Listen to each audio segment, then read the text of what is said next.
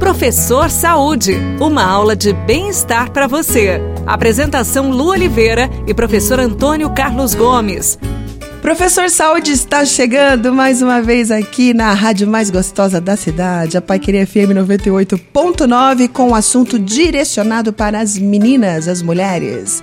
Prestem atenção, mulheres que ainda menstruam, porque existem mulheres que, de, de certa forma, né, professor, usam um método contraceptivo para bloquear a menstruação. Exercício físico menstruada é prejudicial para a saúde? Podemos fazer fazer em doses menores? Como é que é o esquema aí, professor? Conta pra gente. Bom, primeiro é o seguinte: essa desculpa a mulherada não vai ter, viu? Ah, não acredito. Exercício. Dá pra matar do... o treino, ligar pro personal e falar, tô menstruada, não posso ir hoje? Não dá, não deve, né? Até dá, mas não deve. Então veja bem, claro, o desconforto que existe é um desconforto, vamos colocar aí, social, pedagógico, biológico não.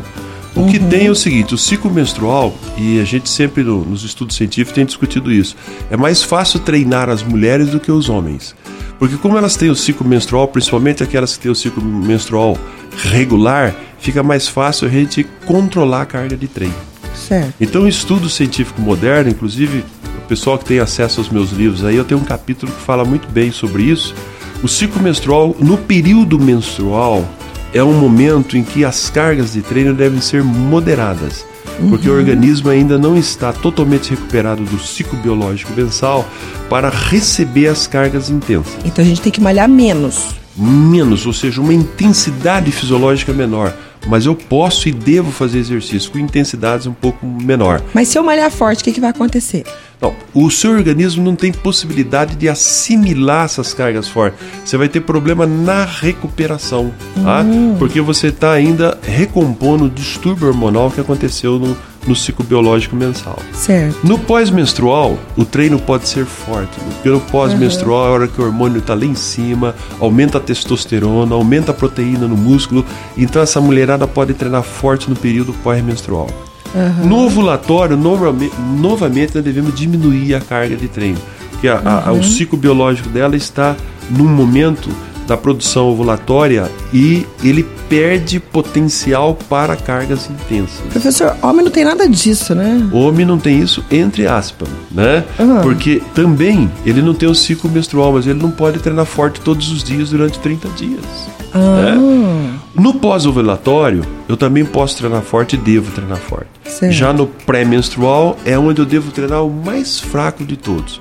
Então, se eu tenho uma atividade lá três vezes por semana, ou quatro ou cinco, e eu vou para a atividade, mas o professor tem que saber disso e maneirar a atividade, não tem intensidade, porque é um momento de maior, de maior mudança biológica do corpo da mulher. Mais uma vez, então, a gente percebe que mulher é complicada, né, professor?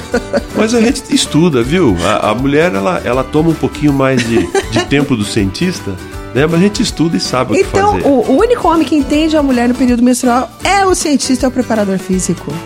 Ele precisa entender, ele precisa entender. Porque na verdade é o seguinte, sempre os maridos dizem que compreende bem as mulheres, né? Sabe qual é o momento que ele pode né, intensificar a confusão e tem que facilitar. Então o ciclo menstrual relacionado ao exercício, ele é um indicador importante desde que o treinador faça esse acompanhamento. Perfeito, adorei nosso papo, professor. Muito obrigada. A gente se encontra no próximo Professor Saúde aqui na Paiqueria FM 98.9. Beijo no coração e tudo que fizer, faça com amor. Tchau. Você ouviu Professor Saúde. Apresentação Lu Oliveira e professor Antônio Carlos Gomes. Giro de notícias. Ontem, milhares de pessoas se reuniram durante a tarde na terceira parada cultural LGBTI, lésbicas, gays, bissexuais, travestis, transexuais e intersexuais. Neste ano, o tema escolhido foi Cidadania por Equidade de Direitos e Respeito às Diversidades. O público começou a se concentrar no calçadão por volta do meio-dia e, à uma e meia da tarde, saiu em passeata pelas avenidas Paraná, Higienópolis, JK até o Zerão, onde ficou concentrado até o início da noite. A Polícia Militar não fez a estimativa do número de manifestantes. Já a organização do evento calculou que 10 mil pessoas assistiram aos shows no Zerão. E daqui a pouco tem mais participação de ouvinte através do WhatsApp da Pai Querer FM 98.9.